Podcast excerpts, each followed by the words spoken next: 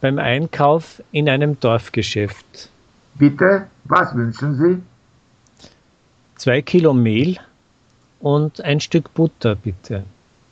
Wünschen Sie noch etwas? Ein Paket Salz und ein kleines Bäckchen schwarzen Tee. Die Sorte zu 1,40 Euro oder zu 1,60 Euro? Zu 1,40 Euro, bitte. Und noch äh, 10 Eier. Sind diese auch frisch? Ja, die sind gerade gekommen. Was kosten die Fischdosen?